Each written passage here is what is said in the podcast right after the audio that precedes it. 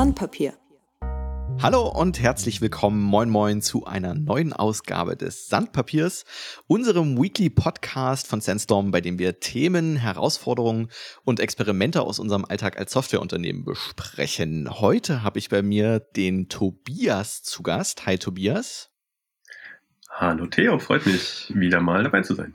Freut mich auch. Und warum haben wir Tobias eingeladen? Tobias ist unser Senior Culture Developer und Chief Executive Communication Officer. Ähm, ja, das habe ich mir gerade erst ausgedacht. Äh, und nein, er ist es nicht wirklich. Aber ich finde diese Namen sehr, sehr lustig und das hängt ganz klar mit unserem Thema zusammen. Es kann nämlich so ein bisschen gehen um unsichtbare Mauern im Unternehmen und Lagerbildung und ja, irgendwie so komische, komische Konflikte, die nicht so richtig greifbar sind. Ähm, Tobi, was meine ich denn? Was denkst du denn, was ich meine, wenn ich so von Mauern und Lagerbildung spreche? Also, ich liebe ja rhetorische Fragen oder Suggestivfragen. Ich versuche mich trotzdem mal dran. Ja. Ähm, wir hatten ja in der letzten Podcast-Folge zum Beispiel, du hast ja gerade das schöne Beispiel gebracht, äh, auch das Thema Jobtitel angeschnitten und äh, wie wir da die Welt sehen, zumindest, äh, ja, wie gesagt, angeschnitten. Und mh, Dinge, die damit oft einhergehen, die man in Unternehmen und ich auch aus meiner eigenen Vergangenheit kenne, ist, na, die Entwickler, jetzt als aus der Projektmanager-Sicht vielleicht gesprochen oder aus der Consultant-Sicht, ähm, die haben mal wieder das und das gemacht. Oder ach, ist ja klar, die anderen haben an das und das nicht gedacht. Und dann baue ich mir in meinem Kopf äh, gerne so Schubladen zusammen, äh, in die ich ja, Gruppen einteile, ne? so diese Lagerbildung im Kopf. Ähm, und das geht natürlich mit, mit Jobtiteln ganz einfach, weil dann hat ja jemand schon so ein schönes Label bekommen. Äh, und dann stopfe ich den halt einfach mit in diese Schublade.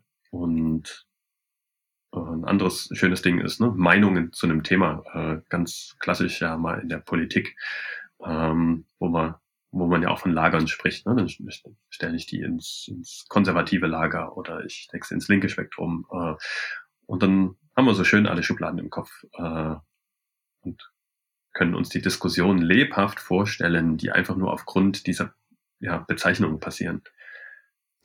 Hast du für das Thema Meinung so aus dem Stehgreif irgendwie ein greifbares Beispiel, vielleicht äh, aus unserem Alltag oder also irgendwie, dass man eine Vorstellung hat, wie dann daraus tatsächlich so eine Art Lager wird, weil ne, unterschiedliche Meinungen sehe ich jetzt initial noch erstmal bei Einzelpersonen. Wie passiert das denn im Unternehmen? In welchen Kontexten, dass, dass da direkt sich Lager bilden? Hm. hm ich habe zwei konkrete Beispiele im Kopf äh, die bei uns waren. Das eine ist, wir haben ja so ein, so ein Produkt, äh, weiß gar nicht, ob wir da schon im Podcast schon öfter mal drüber gesprochen haben. Wir haben ja eine Datenanalyse-Software, XPly, und die entwickeln wir jetzt schon seit, oh ja, Jahren, viele Jahre. Ähm, und die Frage, die wir uns immer wieder stellen, ist, ist das denn so erfolgreich, dass wir es weitermachen wollen? Oder sagen wir, hm, ist nicht erfolgreich genug? Und da würde ich sagen, gibt's ganz klar Leute bei Sandstorm, die sagen, das ist erfolgreich und der Trend geht absolut in die richtige Richtung, lass uns das weitermachen.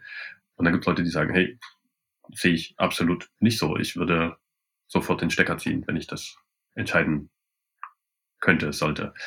Äh, das ist ein so ein Beispiel. Und ein anderes Beispiel, wo ich denke, wo wir auch durchaus emotionale Diskussionen im Team hatten, war das Thema ähm, bis vor einer ganzen Weile war unser Fokus der Softwareentwicklung sehr objektorientiert getrieben ähm, in der PHP und Java-Welt. Und durch Neuzugänge im Team, über die wir uns natürlich sehr gefreut haben, wurde da unser Weltbild geweitet und der Wunsch rangetragen, hey, lass uns doch viel stärker mal in dieser ganzen funktionalen Ecke unterwegs sein. Da haben wir jetzt auch schon den ein oder anderen, äh, die ein oder andere Erwähnung im Podcast gehabt und ja. auch die Folge zur Einführung. Ähm, und da gab es häufig Diskussionen, ist es denn jetzt, ist die, die funktionale Sicht auf die Welt, ist die denn besser oder schlechter oder gewollt oder nicht gewollt oder wie, wie machen wir denn jetzt Projekte und darf da Akquise gemacht werden? Und da, da hatte ich so das Gefühl, hey, da haben sich Lager gebildet, weil ich die gesagt haben, naja, wir wissen ja, wie es bisher gelaufen ist.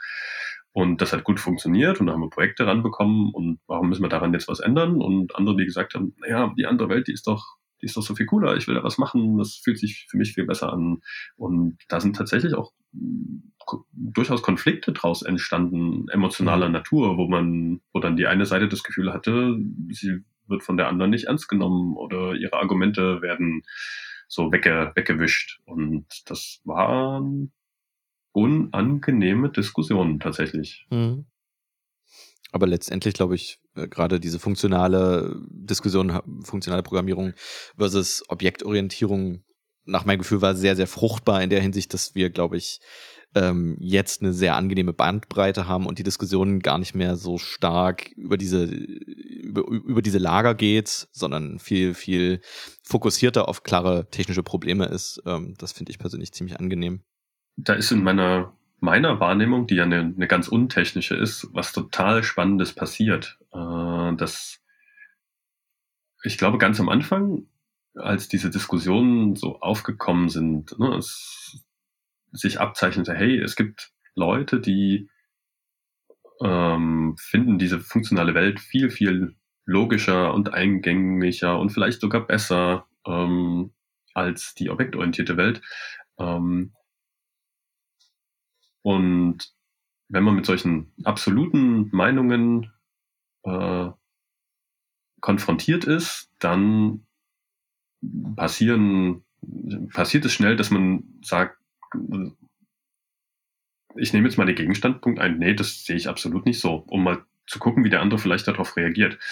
Ähm, und das Potenzial, dass, dass daraus ein Konflikt entsteht, der bewusst oder unbewusst ähm, angeschürt wird durch, ich sag mal, ironische Kommentare, durch ähm, bewusstes Falschverstehen und Überspitzen von Aussagen, ähm, die, ist, die ist extrem hoch. Und das hat das hat bei uns auch gut funktioniert, ähm, bis hin zu dem Punkt, dass wir gesagt haben, hey, stopp, wir merken, was hier los ist. Hier haben sich gefühlt Lager gebildet, die sich intern ziemlich, also ne, Lager intern ziemlich einig sind und sagen, ja, nee, wir wissen ganz genau, warum wir die objektorientierte Welt bisher gemacht haben und nee, wir wissen ganz genau auf der anderen Seite, warum wir funktionale Programmierung für den moderneren, besseren, richtigeren, was auch immer Ansatz halten. Ähm, und dann spricht man miteinander im Lager über die anderen und stellt die ganze Zeit Annahmen an, wie die die Welt sehen. Mhm. Und das hat sich, glaube ich, erst aufgelöst, als wir tatsächlich in der großen Runde uns hingesetzt haben und gesagt haben, hey, jetzt mal alles auf den Tisch, was wir, was wir zu dem Thema sagen wollen. Wo kommt denn der ursprüngliche, die ursprüngliche Diskussion hier eigentlich her? Was, was, was ist denn hier los? Worin entzündet sich denn sozusagen dieser Konflikt? Ähm, der sich in so einer Lagerbildung dann manifestiert. Ja. Also ich habe ganz konkrete Situation im Kopf, ähm, als wir im Retreat an der Ostsee waren. Ne? Da genau. hatten wir die Diskussion. Und für mich kam dann in der Diskussion raus, die, also wir haben zum ersten Mal sozusagen offen darüber gesprochen, dass wir das Gefühl haben, dass es diese Lager gibt und dann haben verschiedene Seiten ne, gesagt, dass, dass das überhaupt nie das Ziel ist. Ähm, also wir haben es dadurch aufgelöst, sozusagen, dass wir diese Grundannahmen, die wir über die jeweils andere Gruppe einfach mal ausgesprochen haben und ihr dann zugehört haben und sie ausreden haben lassen, wie sie die Welt da tatsächlich sehen. Und ich glaube, das ist was, was sonst selten passiert, gerade wenn man ne, in so Lager, also Lager, ne, in so unterschiedlichen Sichten auf die Welt unterwegs ist, wo man wir Menschen neigen ja dazu, jetzt komme ich doch ins Philosophieren. War meine Anmoderation von vorhin vielleicht doch nicht so falsch. Ähm, ich glaube, wir Menschen neigen dazu, uns die Welt ja einfacher zu machen. Wir müssen die ganze Zeit vereinfachen. Ähm, die ist einfach komplex da draußen. Und solche Schubladen, ne, so, ob das jetzt Jobtitel sind oder hey, das sind die die funktionale Programmierung Fanboys äh, sind und Girls. Ähm, ne, das macht's einfacher fürs, für den Kopf, für, für die Kommunikation. Dann, dann packe ich die halt in diese Schublade und dann gebe ich denen verschiedene Eigenschaften, Attribute und sag, ähm, die finden, die müssen ja PHP blöd finden, weil PHP eine objektorientierte Programmiersprache ist. Und ähm, wenn ich nicht mit denen rede, dann verselbstständigen sich diese ganzen Gedanken, ne? Der, der, äh, wie nennt man das? Gedankenzug, ne? Der Thought Train, der, der tuckert dann so schön los und äh, ja, dann kannst du ganz komisch äh, schrecklichen Verhärtungen der Fronten kommen, ähm, wenn ich nicht mal tatsächlich mit den Leuten rede. Wie hast denn du das wahrgenommen, äh, dieses Gespräch an der Ostsee? Ähm, also ich kann mich entsinnen, dass das relativ intensiv war.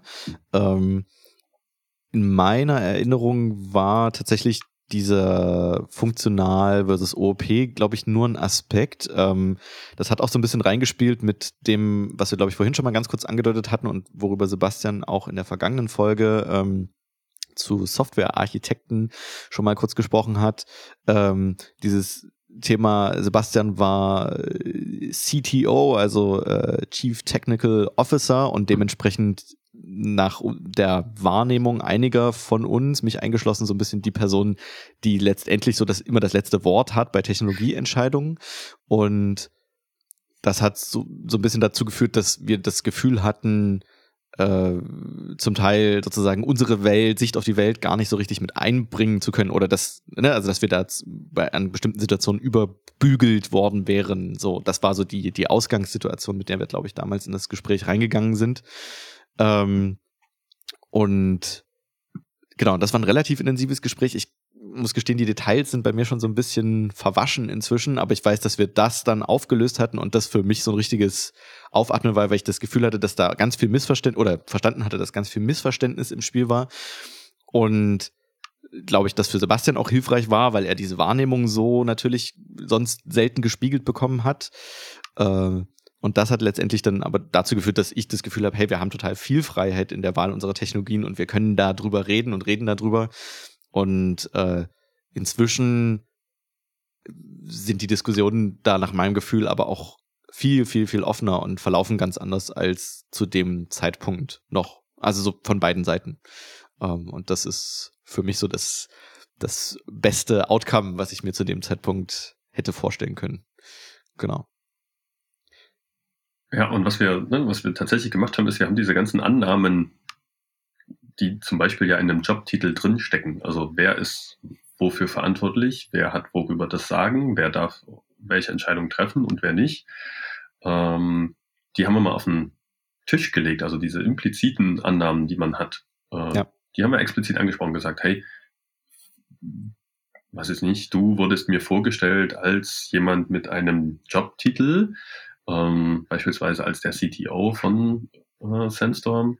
Und damit habe ich etwas assoziiert, nämlich, dass ne, Entscheidungen oder sonst irgendwas äh, durch dich getroffen werden oder abzusegnen sind. Und ähm, einfach dadurch, dass das mal ausgesprochen wurde, äh, konnte in dem Fall Sebastian sagen, hey, äh, mir geht's überhaupt nie um hier diesen Jobtitel, sondern ähm, worum geht es ihm denn eigentlich? Und diese Erklärung dann mal wirklich anzuhören und zu sagen, okay, jetzt ne, höre ich mal empathisch zu, ich versetze mich mal in die Lage des anderen hinein und lass ihn ausreden und baue seine Antwort in mein Weltbild ein, um ihn besser zu verstehen.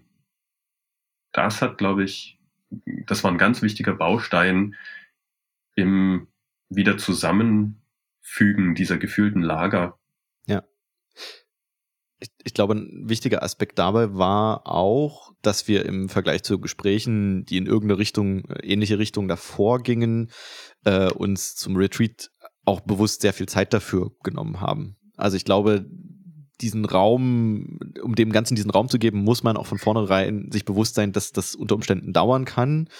Äh, und auch da gilt natürlich wieder, dass man sich sehr seiner Sprache bewusst sein muss, Ich-Botschaften etc. Also das alles, was wir sonst auch schon tun, äh, hat da, glaube ich, einen ganz, ganz großen Anteil gehabt. Äh, ich verweise da auch nochmal auf die Folge 6 des Sandpapiers, wo wir so ein bisschen Fingerpointing und Prime Directive besprochen haben. Ähm, also ich glaube, das war ein ganz wichtiger Bestandteil dafür, dass die Diskussion fruchtbar war und dass einige Diskussionen ähnlicher Natur davor nicht funktioniert haben, war oft auch einfach einer gewissen Zeit, einem gewissen Zeitmangel geschuldet, hatte ich das Gefühl. Also, dass wir so ein bisschen zwischen Tür und Angel über diese Themen geredet haben äh, und dann eben mit verhärteten Fronten von vornherein. Genau. Ähm, sehe ich, sehe ich absolut auch so. Ja, also sich, das ist so diese äh, diese ganz schwierige Disku Situation. Ähm, man merkt, da ist irgendwie ein Problem und man man müsste sich eigentlich Zeit dafür nehmen, weil aber so viel los ist, hat man gefühlt die Zeit nicht. Genau. Und du hast es von uns auch schon so angedeutet, aus dieser einen Diskussion, wo wir äh, auf dem Retreat waren, das heißt, wir waren als Team E vom, äh, vom Kopf her bei, wir nehmen uns die Zeit, die wir brauchen, um bestimmte Dinge durchzusprechen, weil jetzt sitzen wir alle zusammen und ähm, in der Situation war es sogar so, dass Sebastian eigentlich in Elternzeit war und ne, der war ja gar nicht ja. physisch da. Wir haben ihn dazugeholt. Also er hat sich die Zeit sozusagen auch zu Hause genommen für ja. uns alle, um an dieser Diskussion teilzunehmen. Und das Ergebnis, was da rausgekommen ist, dadurch, dass wir uns die Zeit genommen haben, ähm, ich glaube, das haben wir in der, in der Functional Programming äh, Einführungsfolge ja auch schon mal erwähnt. Ähm, ganz viele Konzepte, die da drin stecken, also sozusagen die Details, an denen sich so eine Diskussion überhaupt entzünden kann, ähm, ganz viel von dem Denken ist heute in unserer Art, wie wir an Projekte rangehen, auch wenn sie primär objektorientiert vielleicht sind oder mit einer objektorientierten Sprache gemacht werden, ähm, eingeflossen. Das heißt, diese, diese gegenseitige Befruchtung, die aus dem ursprünglichen Widerspruch entstanden ist und zu einer Situation geführt hat, die, wo eins plus eins eben ne, nicht nur zwei ist, sondern mehr als die Summe seiner Teile. Ähm, das hat Kraft gekostet, das hat Zeit gekostet, ja. Aber es war es absolut wert. Ja, bin ich absolut bei dir. Ähm, wir hatten gerade eben schon mal ganz kurz äh, so in dem Nebensatz das, das Stichwort Hierarchien äh, und wir hatten auch im Vorgespräch zum Podcast ganz kurz schon drüber geredet, dass wir auch da durchaus das Potenzial natürlich von Lagerbildung sehen. Magst du vielleicht dazu noch zwei, drei Worte sagen? Also ich kenne es aus meiner persönlichen Erfahrung, dass Hierarchie oder auch das Thema Jobtitel, was ja oft damit einhergeht. Ne? Ich bin vielleicht ein Junior, ähm, Softwareentwicklerin oder eine äh, Senior-Softwareentwicklerin oder ein Architekt oder sowas. Damit, wenn ich diese Begriffe einfach nur verwende, habe ich sofort äh, Schubladen im Kopf, die auf und zu gehen. Äh, und wenn ich mir ein typisches Projekt angucke, da sind ja verschiedene Leute involviert. Ne? Da ist vielleicht eine Projektmanagerin involviert oder und dann sind äh, eine Frontend-Entwicklung und ein Design und ein Backend. Ähm, jetzt ne, habe ich diese beiden, beiden Aspekte. Ich möchte jetzt gerade mal zwei Sachen, aber das Hierarchiethema, ja. das, das spielt da mit rein. Ja, ähm, absolut. Also ich habe sozusagen die Schubladen durch die Jobtitel, dass ich sage, hey, guck mal, die Designer haben hier wieder was gemalt, äh, was sich überhaupt nicht umsetzen lässt. Ne? Also dieses die anderen. Ähm, und oh, die Backendler haben hier wieder was gebaut. Ja, das Datenmodell passt überhaupt nicht zu dem, was wir im Frontend brauchen. Was, was haben die sich denn wieder gedacht? Ne, da mache ich solche absolut unzulässigen Verallgemeinerungen. Ja. Ähm, und in der Hierarchie passiert natürlich das, das Gleiche, ne? durch die äh, durch die Schublade, die ich im Kopf aufmache, wenn ich sage, ah, der der Projektmanager oder die Chefin, ähm, stecke ich die in eine, in eine Kiste und ich schneide ganz viel ab, äh, was eigentlich zu der Person gehört. Und dann treffe ich Annahmen über den ganzen Rest, ähm, die vielleicht ne, durch die Schublade ausgefüllt werden. Also die Chefin ähm, kriegt irgendwelche wie soll ich sagen, Eigenschaften angedichtet, die sie vielleicht gar nicht hat. Äh, aber die verbinde ich nun mal aus meiner persönlichen Erfahrung mit einem Chef oder einer Chefin. Ähm,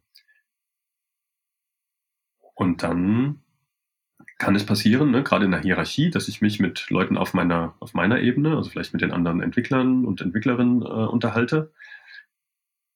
Und dann zementiert sich das Bild, weil die anderen sagen das ja auch, ohne dass mal irgendjemand mit einer anderen Hierarchieebene gesprochen hat. Ne? Also vielleicht mit, mhm. mit dem Chef oder der Chefin.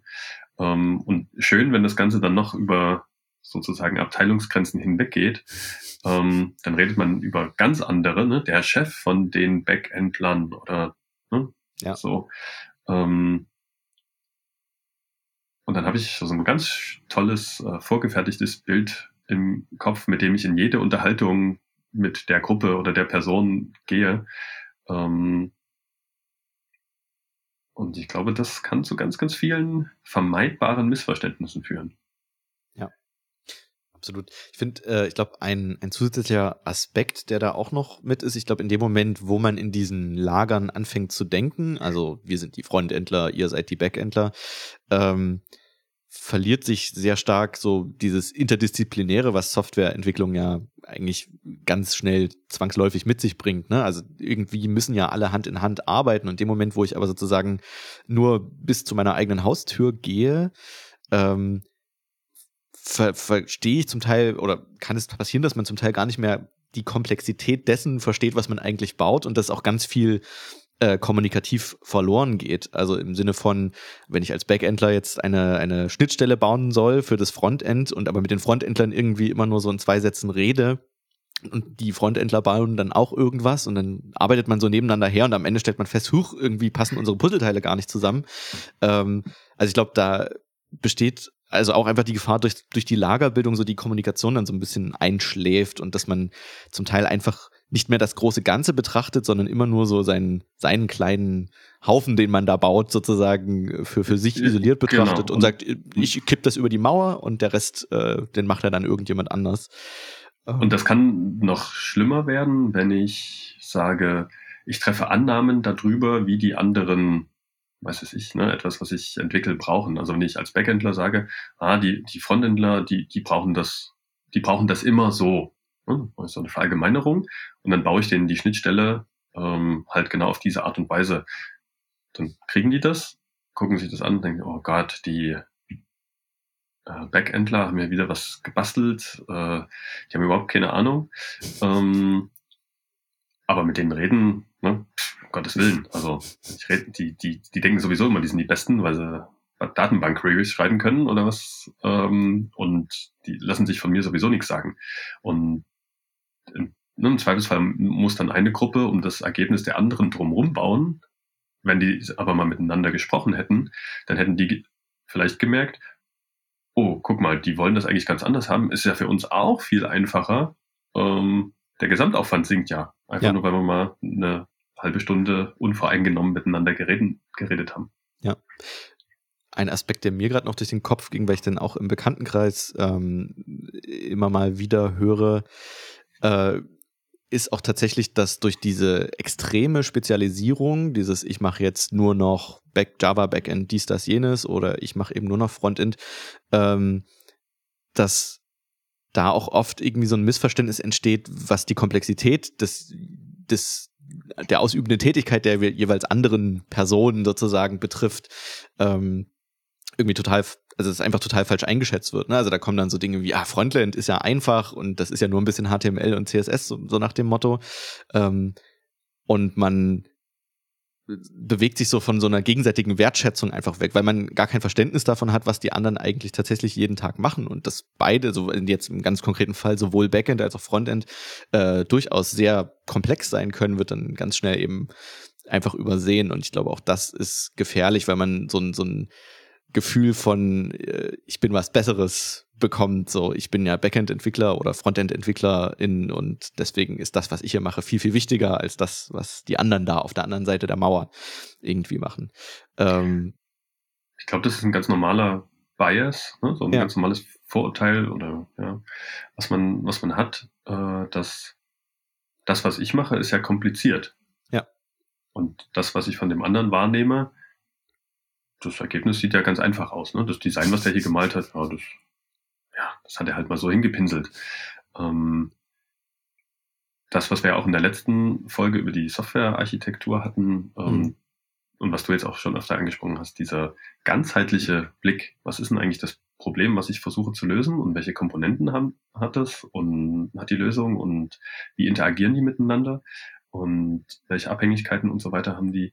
Äh, das ist ja eine absolut wichtige Fähigkeit, die ne, durch die Lagerbildung, die du auch beschrieben hast, äh, die verloren oder verschüttet werden kann. Ähm, und dann im Endeffekt zu ja, Konflikten, schwieriger Kommunikation, versteckten Kosten führt, die vielleicht vermeidbar wären. Ja. Mhm. Dadurch, dass ich mich ja auch selber in eine Schublade stecke, vereinfache ich auch mein, meine Sicht auf die Welt. Und wenn ja. das, wenn ich mich sozusagen mit dieser Situation anfreunde und das wird zu meiner Komfortzone, ähm, dann muss ich ja ganz schön Energie aufwenden, um da eine Änderung meines Weltbildes wieder zuzulassen. Ne? Stichwort diese, dieses Gespräch, was wir von uns, äh, bei uns intern angesprochen hatten mit dem Retreat. Also das braucht dann halt Zeit und das richtige Mindset, dass ich dem anderen auch zuhöre. Ja. Jetzt haben wir ganz viel darüber gesprochen, warum Lagerbildung und diese, diese Mauern im Kopf irgendwie nicht gut sind aus unserer Sicht. Ähm, wir haben auch schon so ein bisschen angedeutet, was einige Lösungen bei uns intern sind. Natürlich ne, ganz, ganz viel Kommunikation. Dann darüber hinaus ist bei uns vielleicht auch noch so, dass wir generell tendenziell etwas interdisziplinärer aufgestellt sind, indem wir von vornherein gar nicht sagen, jemand ist bei uns einfach nur Backendler, dies, das, jenes, sondern jeder kann sich so ein bisschen nach seiner Fasson, sag ich mal, das gestalten, was er gerne arbeiten möchte. Ähm, Tobi, haben wir für die Zuhörerinnen und Zuhörer irgendwie ein paar Tipps? Gerade in größeren Unternehmen ist es ja wahrscheinlich gar nicht so einfach, diese, diese Denkstrukturen so ohne weiteres aufzubrechen. Haben wir da ein paar gute Ideen, die wir mitgeben können? Hm. Theo, äh, ob die Ideen gut sind, äh, die, die, Beurteilung überlasse ich mal den anderen, genau. ähm, ganz spontan würde ich sagen, was super effektiv ist, ist das direkte persönliche Gespräch. Äh, wahrscheinlich mit ne, einer anderen Person. Mhm. Sind wir in Corona-Zeiten, vielleicht ist das äh, aktuell nicht so leicht möglich. Äh, aber dann nehme ich vielleicht mal den Telefonhörer oder das Videochat-Programm in die Hand und rede mal. Ne? Also wenn ich, was weiß ich, ich bin Frontendler und schlag wieder mal die Hände über dem Kopf zusammen, was denn das Backend-Team da produziert hat ähm, dann rufe ich den mal an und sage, hey, ich habe das gerade, ne, deine Zuarbeit hier bekommen und ich möchte mal mit dir drüber sprechen, ähm, wie ich jetzt damit weitermache. Ich möchte dir helfen, mich zu verstehen. Ja. Oder, ähm, ne, oder noch weiter, hey, erklär mir mal, unter welchen Annahmen über mich als Frontendler oder ne, meine Tätigkeit als Frontendler äh, du das gebaut hast. Ähm, äh, würde, ne, wenn wir das so rum machen, dann sind wir ähm, bei Habit 5 der Seven Habits. Ähm, seek first to understand, then to be understood. Also erst versuchen, sozusagen den, den anderen zu verstehen, um dann selbst verstanden zu werden. Das ist dann schon die ganz hohe Kunst der Kommunikation. Ähm. Ja, aber ich glaube generell dabei ist es natürlich auch super wichtig, ne, du sagst schon in der Situation, wo man die Hände über den Kopf zusammenschlägt, dass man auch da äh, davor, glaube ich, erstmal ganz kurz in sich geht, bevor man so ein Gespräch sucht und nicht mit einem Mindset reingeht, so jetzt geige ich dieser Person aber mal meine Meinung, ne, sondern dass es eben, Stichwort empathische Kommunikation, dass es eine Kommunikation ist, bei der man tatsächlich auf ein positives Ziel aus ist und nicht einfach nur darauf aus ist, Dampf abzulassen. Ähm, und, und, Annahmen explizit machen, ne? Ich, ja habe die Annahme, dass das so und so ist. So auf diesen Bausteinen baut mein Weltbild da auf. Ähm, und manchmal wird man feststellen, dass die andere Person sagt, äh, nee, Moment, warte mal, das ist nicht so. Ja. Das sind super Anknüpfungspunkte, äh, um sozusagen gemeinsam aus der Situation zu lernen. Ähm, ja. Mhm. Ähm, jetzt haben wir ganz viel über die negativen Seiten, ein kleines bisschen über die Lösungen gesprochen von äh, Lagerbildung im Unternehmen. Äh, wir hatten vorhin auch ganz viel auf Jobtitel rumgehackt und ich habe mich ja äh, direkt in der Anmoderation so ein kleines bisschen drüber lustig gemacht. Äh, Tobi, gibt es aus deiner Sicht denn ähm, auch gute Gründe für, für diese, diese komplizierten Jobbezeichnungen? Also gibt es irgendwas, warum die vielleicht doch ganz gut sein können in bestimmten Situationen? Hm, ich würde mal ganz einfach sagen, muss ja, dass es, weil zu viel gemacht wird. Ähm, diese, diese Vereinfachung, die wir damit anstreben, hat ja den Grund, ne, zumindest nach meinem Verständnis, ähm, dass ich mit ganz wenig Informationen ähm, jemanden in eine bestimmte Richtung einordnen kann. Ne? Wenn jemand zu mir sagt, er ist, er oder sie ist Projektmanagerin, dann verbinde ich damit was, nämlich auch eine Art und Weise, wie ich mit der Person kommuniziere. Das ähm, ist anders, als wenn ich, wenn sich mir jemand vorstellt und er sagt, er ist Softwarearchitekt oder er ist ne, Entwickler, ähm, er ist ja Operations Manager oder sonst irgendwas. Hm. Ähm, das heißt, ich kann schon mal grob ähm, eine, eine Einordnung vornehmen, ohne dass die Person sich eine halbe Stunde lang ne, mir vorstellen muss mit allen Facetten ihrer Persönlichkeit. Ähm, das, das hilft. Und das ist natürlich auch viel leichter abzuspeichern im Kopf. Ne? Wenn ich sage, ah, guck mal, der Theo, äh, der Theo, der ist, naja, der ist Softwareentwickler. Ähm, das kann ich mir merken. Wenn ich mir merken muss, ach, der Theo ist und und und das sind alles die komplexen Facetten seiner tiefen Persönlichkeit, dann platzt vielleicht irgendwann mein Kopf. Also auf einer ganz banalen Ebene. Und das will ne? also, niemand. Nee, das, wer, wer, möchte das aufwischen? Ähm, ja, das ist ja eine Grundstrategie, glaube ich, unseres, unseres menschlichen Gehirns, die ganz komplexe Vorgänge äh, ganz einfach abzuspeichern und Muster abzuspeichern, die wir auch wiedererkennen können. Ne? Ah, Projektmanager steht da, check, Muster erkannt, stecke ich, stecke ich da rein. Und dieses Fast Thinking ne, ist, ist ganz wichtig, damit, damit wir nicht überlastet werden. Ähm, mhm. Und der wirklich schwierige Skill ist, in den richtigen Momenten vom langsamen Denken, äh, vom schnellen Denken, ne, vom Fast Thinking, hey, zack, zack, zack, alles klar, ein, einsortiert, zurückzugehen ins Slow Thinking, ins langsame Denken und zu sagen, Moment mal, werde ich der Situation, werde ich der Person jetzt gerade gerecht mit dieser Schublade? Ja. Und, oder muss ich Energie reinstecken, die Schublade bewusst aufzumachen, die Person rauszuholen oder die Personen, die Gruppe, die ich vielleicht da reinsortiert habe, rauszuholen und mal ohne die Vorurteile zu betrachten. Mhm. Ich glaube, das würde uns als Gesellschaft grundsätzlich ganz gut tun. Oh, je, je, je. Aber naja. Da bewegen wir uns ja schon eigentlich in Richtung gutes Schlusswort. Äh, ähm, ja, danke dir äh, für, für die Einordnung, Tobi. Ähm, Hast du sonst noch irgendwas, was dir zum Thema gerade spontan einfällt? Nach meinem Gefühl haben wir die wichtigsten Aspekte eigentlich ganz gut eingefangen.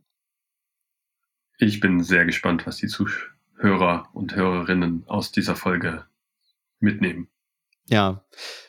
Es ist, ja, es ist halt, es ist irgendwie ein Thema, was, glaube ich, man ganz viele kennen ist, aber es ist halt irgendwie trotzdem schwer greifbar. Und ich glaube, es ist auch total schwer, da im Alltag gegenzuwirken. So, das, das, das Wesentliche ist halt tatsächlich Kommunikation. Ähm, miteinander reden und das möglichst empathisch. Das ist tatsächlich, glaube ich, die Lösung. Und reflektieren. Mal in sich gehen und auch mal sich selbst reflektieren, wie man sich denn zu bestimmten Dingen verhält und warum man sich dazu so verhält, wie man sich verhält.